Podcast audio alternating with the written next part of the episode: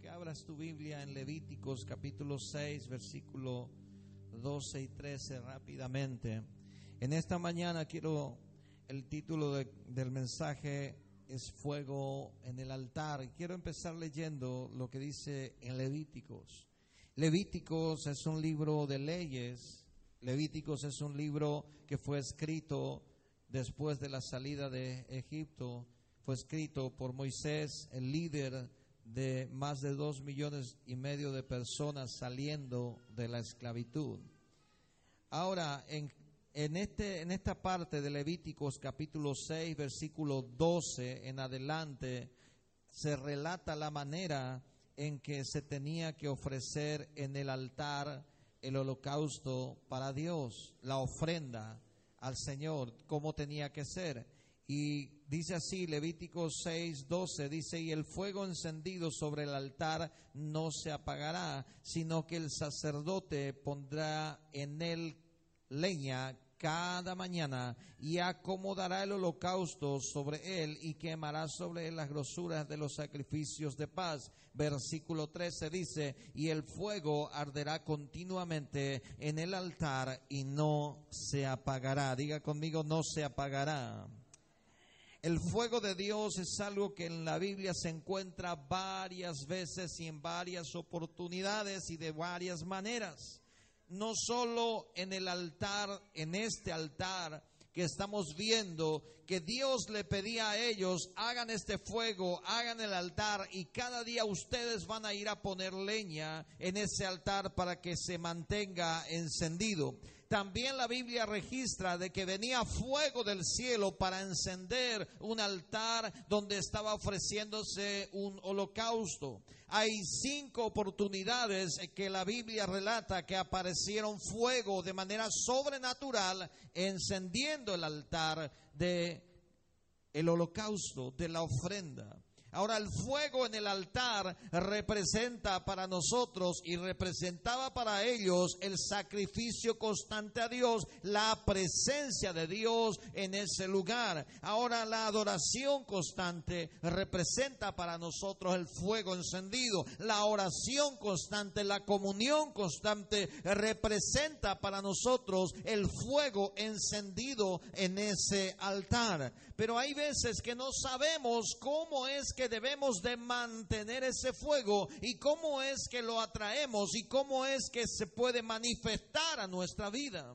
Ahora quiero hablarte de estos cinco, de estas cinco ocasiones y aprender de ellos rápidamente. El fuego en el altar, entonces, para nosotros como cristianos es la presencia misma de Dios a través de la comunión y la adoración constante. Ahora, ¿cómo lo atraemos? ¿Cómo atraemos ese fuego de Dios en nuestro corazón? Moisés y Aarón en el desierto cuando ellos estaban consagrándose como sacerdotes para preparar la ofrenda y encender el altar. Y Dios estaba dando todo aquello, se empieza a encender el fuego y en Levíticos capítulo 9, versículo 22 en adelante, ahí encontramos una peculiar forma de Dios de mostrar a ellos que Dios estaba aprobando todo lo que ellos estaban haciendo. Levíticos 9, 22 en adelante. Dice, después alzó Aarón sus manos hacia el pueblo y lo bendijo. Después de hacer la expiación del holocausto y el sacrificio de paz, descendió. Y entraron Moisés y Aarón en el tabernáculo de reunión y salieron y bendijeron al pueblo y la gloria de Jehová se esparció sobre todo el pueblo. Y el 24 dice, y salió fuego de delante de Jehová y consumió el holocausto. Ellos no hicieron fuego, ellos no prendieron leña, salió fuego de la presencia de Dios y consumió la grosura del altar. Viendo al pueblo, dice, alabaron y se postraron sobre sus rostros porque era la primera vez que ellos estaban viendo de esa manera un sacrificio. Ellos habían visto la nube, el fuego en la, noche, la nube de día, habían visto temblar y humear el monte Sinaí, habían visto muchas maravillas, pero cuando sale el fuego encendiendo el altar del sacrificio, ellos se maravillan y se quedan postrados sobre sus rostros y empiezan a alabar. La primera manifestación sobrenatural que Dios hace, ¿para qué hace esta manifestación para mostrar a ellos la aprobación, la dedicación del pueblo de servir a Dios y la bendición del sacerdote. Esto es dedicación y consagración. Esto fue el comienzo del ejercicio sacerdotal de Aarón y Moisés. Esto fue el comienzo del sacrificio del pueblo que iba a ser por años y por miles. Esto fue el comienzo. Eso fue la primera ofrenda, el primer sacrificio, la primera vez que la gente de Israel se acercaba a Dios a través de una ofrenda. Era la primera. Y en esa primera vez Dios dice, yo voy a encender ahora. Y empieza a encenderlo.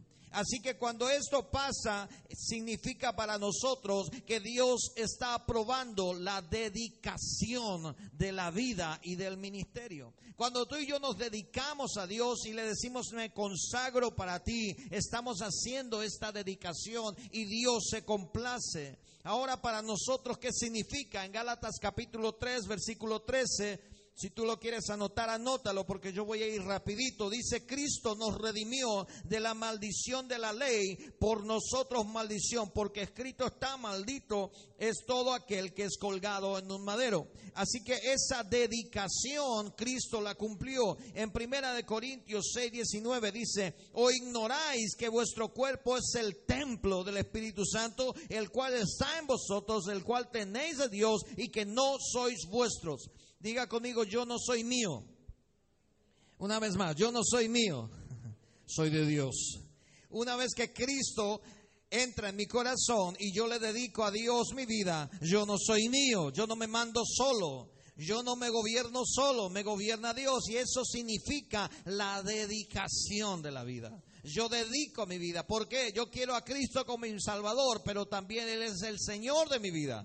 Entonces, ah, sabe que Jesucristo, el primogénito de Dios, es el que se consagró para ofrecer este sacrificio perfecto. Para Dios el Padre, por los pecados del pueblo. Él es el mayor el mayor ejemplo de consagración y dedicación que hayamos visto y que podamos ver en toda la Biblia. Jesucristo, el primogénito de Dios, dice que fue preparado desde el principio. Dice en Apocalipsis, el Cordero de Dios inmolado en la cruz desde el principio.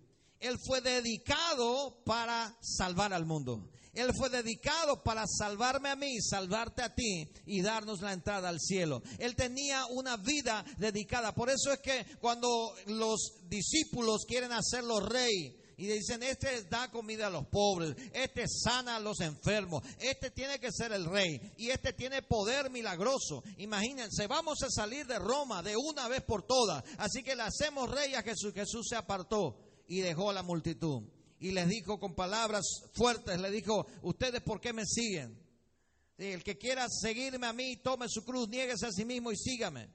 Él les dijo eso porque él sabía su propósito, su dedicación era morir en la cruz para que nosotros seamos salvos del pecado. ¿Cuántos dicen amén?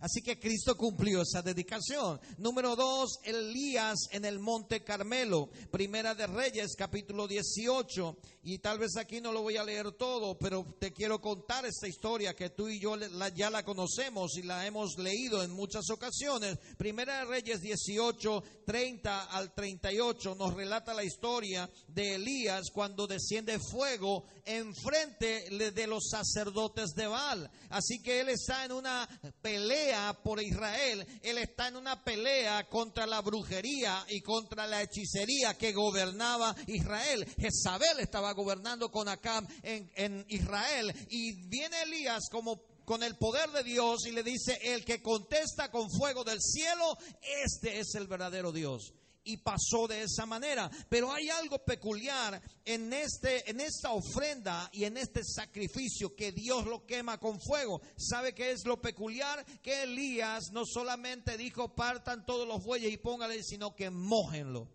Y tiró seis cubetas, dice, en ese lugar y empezó a ser mojado. Dice que chorreaba todo el agua y igual se quemó todo. ¿Sabe qué dice el versículo 34? Dijo, llenad cuatro cántaros de agua. El versículo 34. Derramadla sobre holocausto y sobre la, la leña, dice, y dijo, hacerlo otra vez. Y otra vez lo hicieron. Y dijo, hacedlo otra vez. Y lo hicieron otra vez. De manera que el agua corría alrededor del altar. Y también se había llenado el agua a la zanja. Cuando llegó la hora de ofrecer el holocausto y se acercó el profeta Elías, dice, dijo Jehová Dios de Abraham, de Isaac y de Israel sea hoy manifiesto que tú eres Dios en Israel y que yo soy tu siervo y que por mandato tuyo he hecho todas estas cosas. Respóndeme Jehová, respóndeme para que conozca este pueblo que tú Jehová eres Dios y que tú vuelves a ti el corazón de ellos.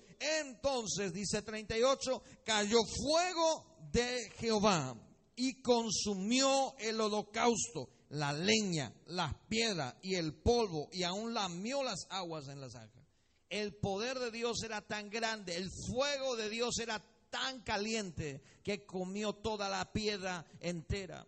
Así que cuando Elías ora de esta manera, dice, para que conozcan que tú eres Dios, pero él ofrenda algo delicadísimo en ese momento. Era algo preciado. Después de tres años y medio de sequía, había escasez de agua. Y ahí imagino que había mucha agua porque estaba el rey y el rey había llevado agua para sus animales, para ellos, y había mucha agua. De otra manera no había mucha agua, pero el rey sí tenía agua.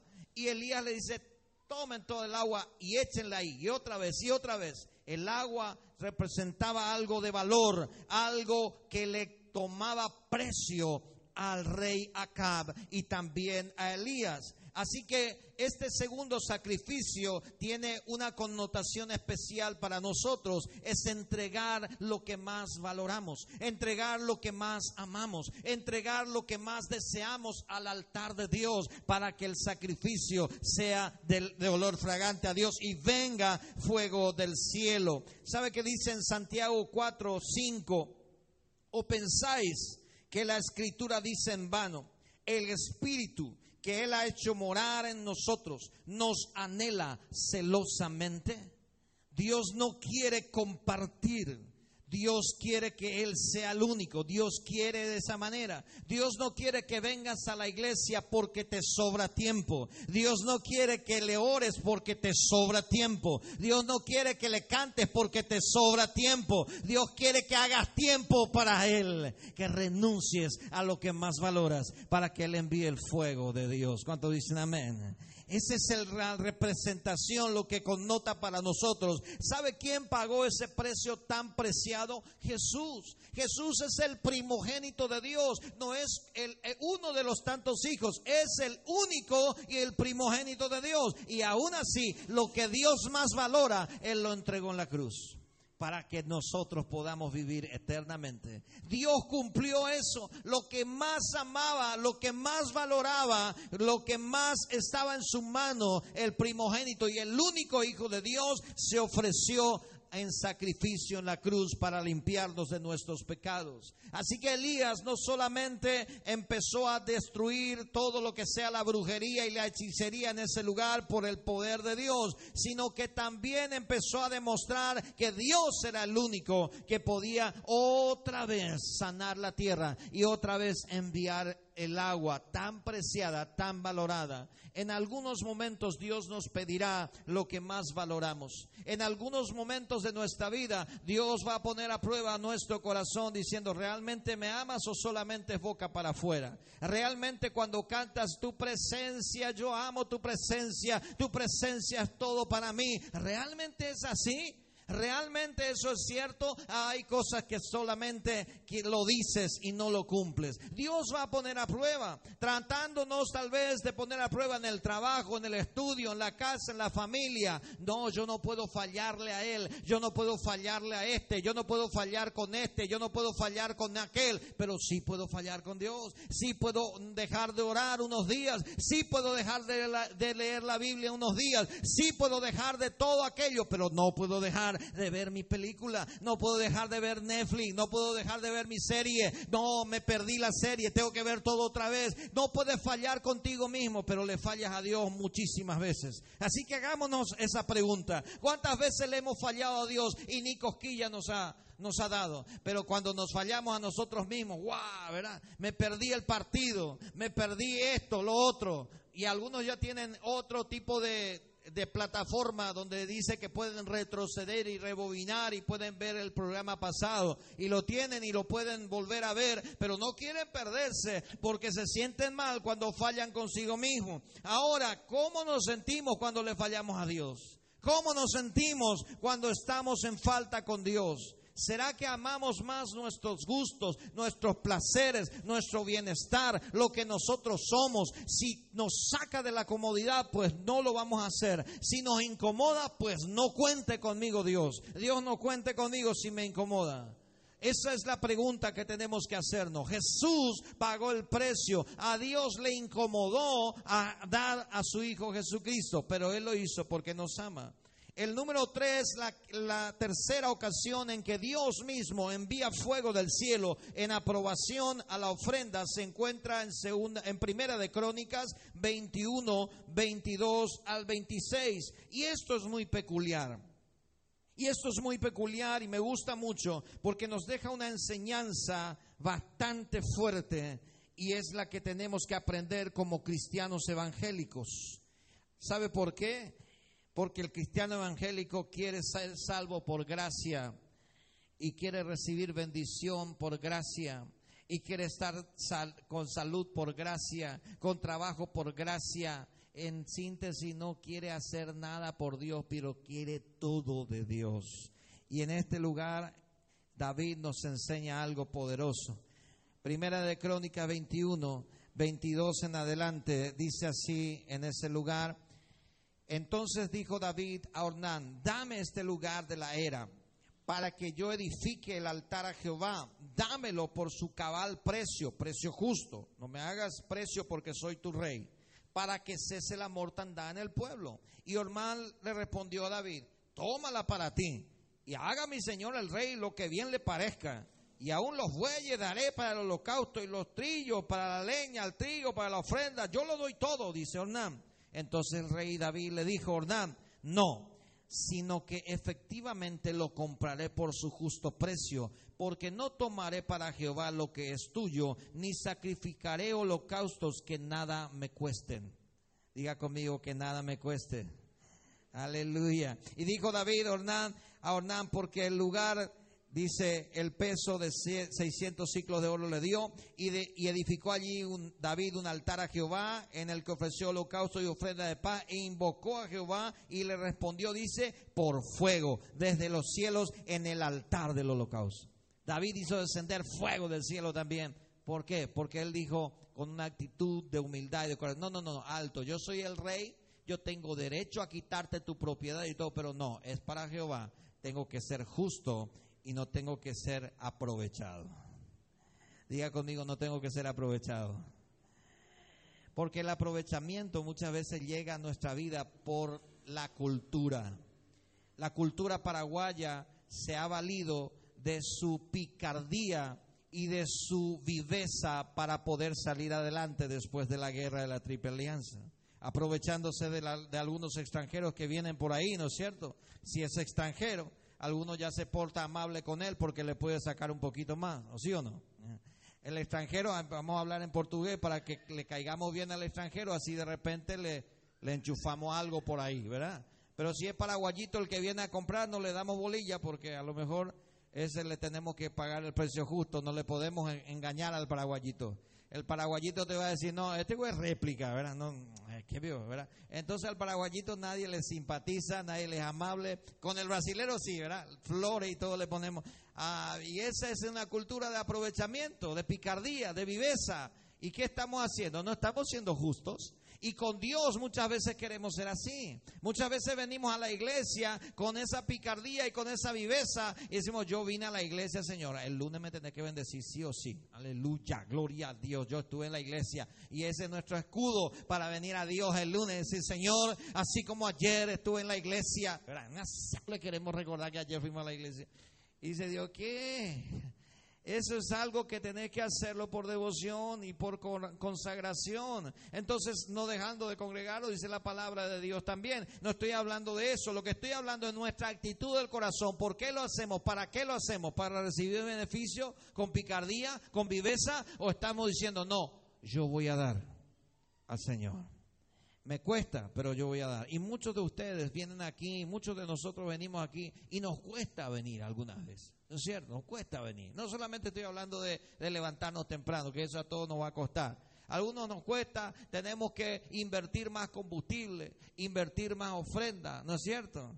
Y entonces eso que pasa, eso es inversión delante del Señor, es una siembra, porque no nos está saliendo gratis venir al Señor, no nos, nos está costando venir al Señor, ¿o sí o no? Y ese es el sacrificio que a Dios le agrada. Ah, si busca la, la iglesia que está al lado de tu casa, a lo mejor vas a irte a las 10 por ahí, empieza a las 9 y a las 10 por ahí te va, ¿verdad? Porque escucharlo, ¿verdad? Y está, no, todavía no empezó, ya empezó, ya empezaron a cantar y ahí te vestí, ¿verdad? Eso le pasó a todo el mundo alguna vez. A nosotros también nos pasó. Cuando vivíamos cerca de la iglesia, al lado de la iglesia, en la casa, en la casa pastoral, y decimos, todavía no empezó. Espera un ratito, ya habló el pastor. ¿Quién está? Y está orando el hermano Antonio. Había un hermano Antonio que no era yo, otro, que oraba muy largo. Entonces decíamos con mi esposa, eh, el hermano Antonio está haciendo la apertura. Ah, tenemos tiempo, dame el café, voy a tomar. Porque el hermano Antonio hacía 20 minutos de apertura. Así que teníamos que esperar. Entonces la comodidad muchas veces nos trae el irrespeto y la y familiaridad con Dios. Y sabe que dijo Jesús que no hizo muchos milagros, no hizo muchos milagros en Nazaret. ¿Por qué? Porque no creían en él, porque no le honraron como profeta y como hijo de Dios. Así que no tenemos que desvalorizar. Dios pagó el precio de nuestra salvación, pero todo lo que nosotros hacemos es el precio que pagamos para el fuego de la presencia en nuestra vida. Amén. Dice Romanos capítulo 12, versículo 1. Así que hermanos, os ruego por las misericordias de Dios que presentéis vuestros cuerpos en sacrificio vivo, santo y agradable, que es vuelto verdadero culto racional. Aleluya. Tú y yo no estamos en esa religión de venir alguna vez por ahí a la iglesia y luego no hacer nada para Dios. Tú y yo no estamos en esa religión. Tú y yo estamos en una relación en donde todo lo que hacemos lo hacemos por Dios y para Dios. Y cada semilla sembrada en el semejante y en el reino de Dios, Dios lo va a recompensar de gran manera. Usted y yo nos vamos a asustar si empezamos a medir todo lo que damos en ofrenda en diezmo. Usted y yo nos vamos a asustar porque no vas a encontrar la manera de que tu finanza sigue funcionando. ¿Sabe por qué? Porque Dios está en medio. Porque Dios está en medio. No existe finanza, no existe calculadora para el Hijo de Dios cuando es fiel con lo que Dios le ha prometido. Y vuelvo a decir, el sacrificio, levantarte a la mañana, es un sacrificio. Orar y leer la Biblia, claro que es un sacrificio, ¿no es cierto? O alguno me va a decir, ah, yo leo la Biblia como si fuera una película de Netflix. No, hermano, allí a las 5 o 10 minutos ya te cansaste. Tenés que vencer ese sueño, vencer ese cansancio y seguir deleitándote en la palabra de Dios hasta que eso entre en tu corazón. Porque una vez me dice un hermano, demasiado aburrido de la Biblia, yo no puedo leer. No puedo, no entiendo, es aburrido. Porque te falta el fuego de Dios y todavía no aprendiste a sacrificar muchas cosas. Jesús ofreció voluntariamente ese sacrificio. ¿Sabe qué hizo Jesús? Voluntariamente lo sacrificó. Entonces todo sacrificio que tú y yo hacemos para Dios es voluntario. Nadie te obliga a levantarte a la mañana. Nadie te obliga a leer tu Biblia. Nadie está con una punta de pistola diciendo, andate a la iglesia hoy o mañana te morís. Nadie te dice eso. Jesús es misericordioso, nuestro Padre está lleno de amor. Nadie te está apuntando con una espada. Entonces, nosotros lo hacemos, diga conmigo, voluntariamente. Ese es el sacrificio que a Dios le agrada. Jesús se ofreció voluntariamente. Dice en Filipenses que Él se ofreció. Y dice, haya también en ustedes este mismo sentir. Él no escatimó el ser igual a Dios. El número cuatro está en Gedeón, en, en la historia de Gedeón. Jueces capítulo 6, versículo 17 en adelante usted va a encontrar que Gedeón estaba peleando con la miseria y la pobreza. Gedeón estaba peleando contra los madianitas, o, no peleando, eh, tratando de sobrevivir.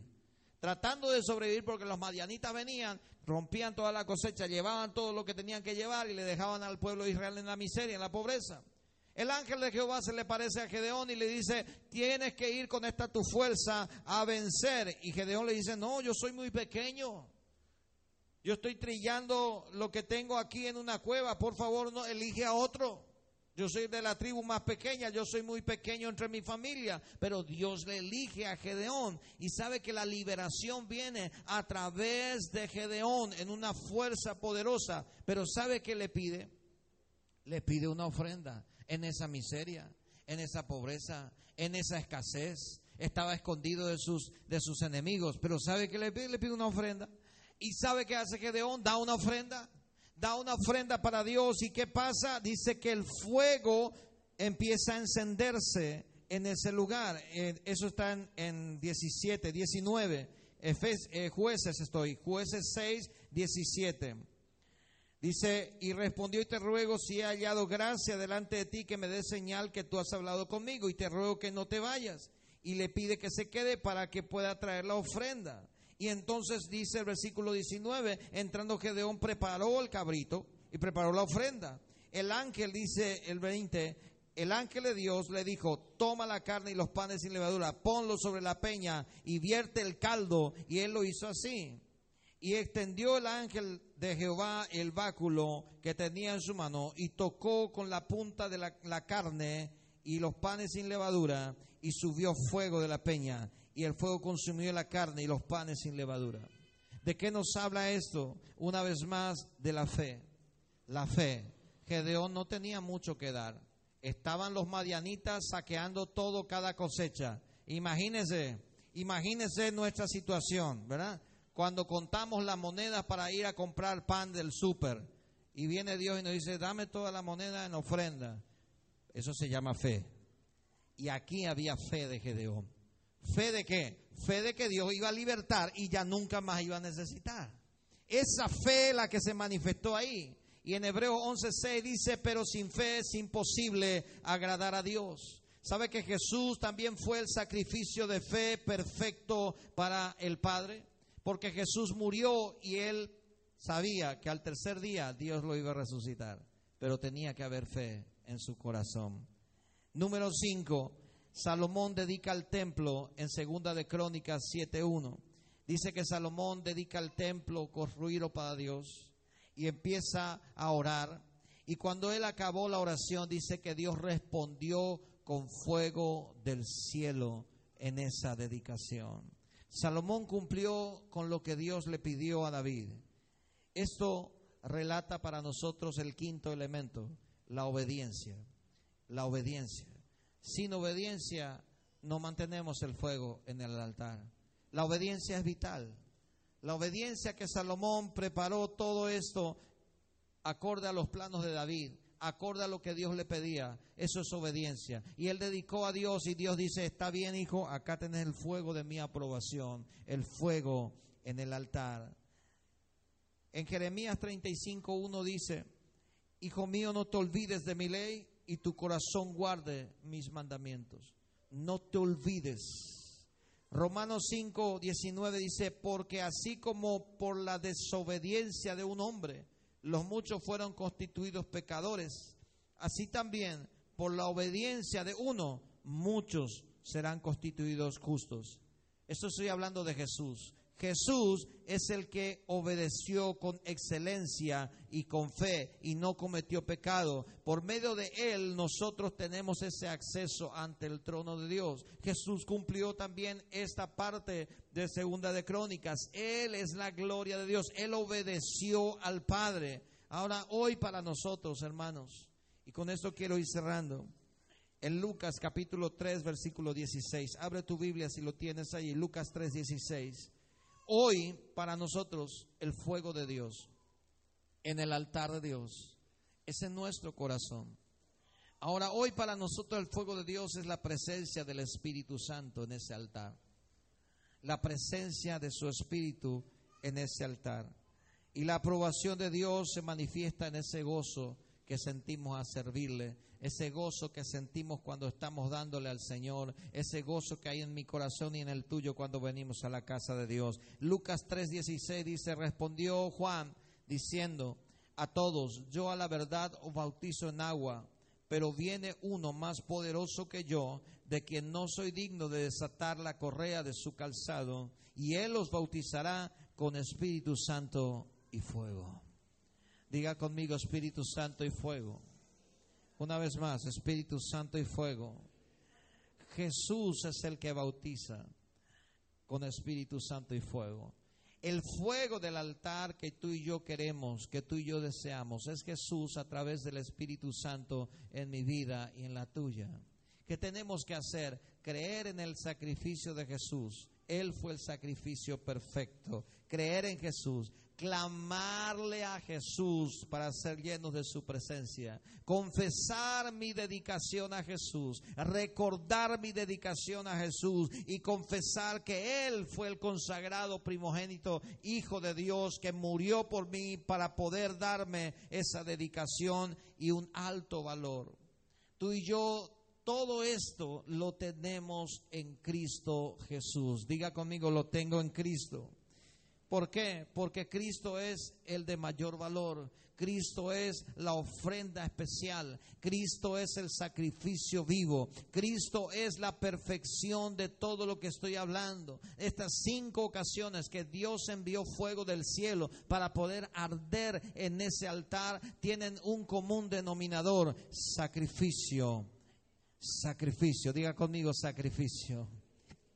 Y ese común denominador lo cumplió Jesucristo en la cruz del Calvario. Yo tengo que creerle a Él. Y cuando yo le creo a Él, ahí viene el fuego del Espíritu en mi corazón. Para mantenerlo, yo tendré que vivir en obediencia. Yo tendré que caminar con Él. Pero para recibir este fuego, yo necesito creer en Jesús. Diga conmigo, creer en Jesús. Entonces Jesús ya pagó ese precio, esa dedicación, ese alto valor. Él pagó el precio voluntariamente y ofreció así en esa fe y fue obediente hasta lo sumo, hasta la muerte y en la muerte de cruz. Yo sigo esos pasos de Cristo. Tal vez tú y yo estamos en este lugar siguiendo los pasos de Jesús, pero no llegaremos a ese sacrificio perfecto que Jesús es pero sí podemos llegar a creer en ese sacrificio perfecto que Jesús es para nosotros. Y ese sacrificio perfecto me habilita a mí a tomar de ese fuego del altar y que Dios envíe fuego del altar. Cuando Dios envía fuego del altar, hermanos, no es porque yo soy lindo o porque tú eres perfecto, es porque Cristo es perfecto y porque Cristo es el que mandó esa ofrenda a ser aceptable por Dios. Es porque Cristo quiere darnos ese bautismo y ese fuego del Espíritu.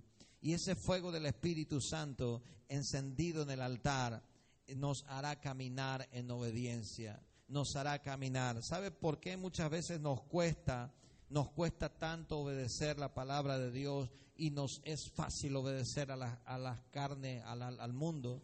Porque no estamos encendidos el fuego del altar. Yo quiero pedirte en esta mañana que ores conmigo y le digas a Dios, yo quiero que se encienda en mí ese fuego del altar aquí en mi corazón. No quiero obligarte a nada, simplemente quiero desafiarte. Yo quiero desafiarte a que tú y yo tengamos ese fuego encendido en el altar. A que las otras personas puedan mirar y decir, ¿qué tiene esta persona diferente? ¿Por qué no se cansa muy rápido como yo? ¿Por qué tiene tanta actividad y no se cansa? ¿Por qué tiene tantos problemas y sin embargo está feliz, está gozoso? ¿Por qué tiene menos plata que yo y sin embargo él tiene más alegría? ¿Qué tiene? Tiene el fuego de Dios en su corazón y eso no se va a apagar. ¿Por qué esa persona, a pesar de esa enfermedad, no se deprime? Otros se deprimieron con peores cosas. ¿Por qué? Porque tiene el fuego de Dios encendido en su corazón. Así que yo hoy en esta mañana quiero desafiarte a pedirle al Señor que envíe su fuego sobre nuestra leña. Nuestra leña es nuestro corazón en este día, en esta mañana. Tu leña, mi leña, es mi corazón. Yo quiero pedirte en esta mañana, ¿puedes ponerte de pie conmigo un ratito? Y de esta manera yo quiero orar y terminar contigo esta reunión donde creo que Dios envía su fuego. Aleluya. Quiero hacerte ese desafío último. Yo no sé cuántos minutos vamos a estar aquí ministrando, orando. Pero si quieres pasar, por favor, pasa. Y vamos a ministrar aquí unos minutos. Pasa enfrente. Si esa es su oración al Señor, pasa aquí enfrente un poco más. Hay lugar. Aleluya.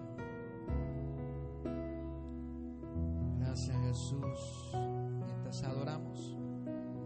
Gracias, Señor Jesús. Cierra tus ojos y levanta tu mano al cielo pídele a Dios en esta mañana. De rodillas. Pídele a Dios.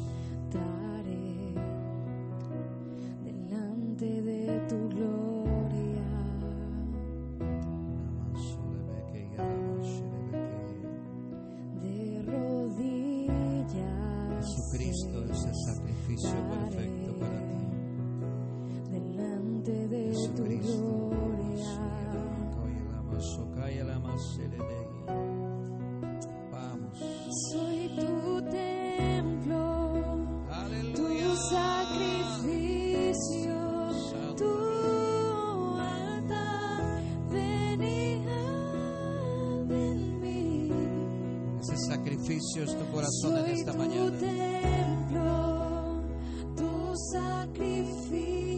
Y Dios va a enviar fuego en tu corazón. Dios enviará fuego en esta mañana.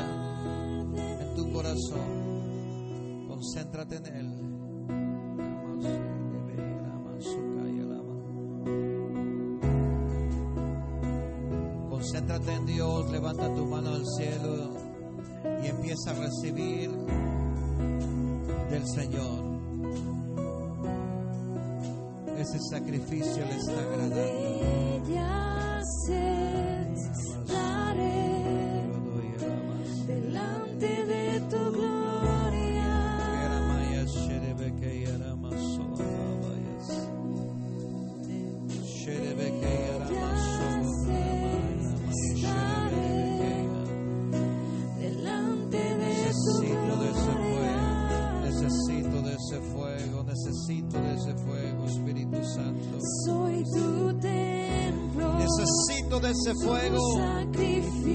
Yo soy el sacrificio.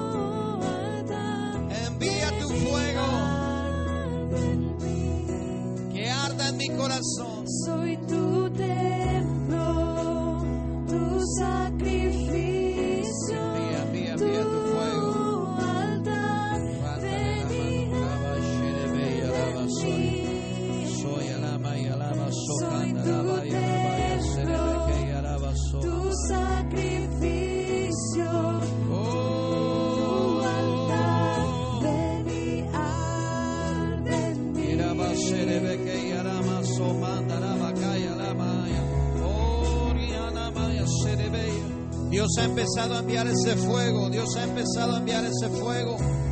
Recíbelo, recíbelo, recíbelo, recíbelo, recíbelo. Dios ha empezado a enviar ese fuego.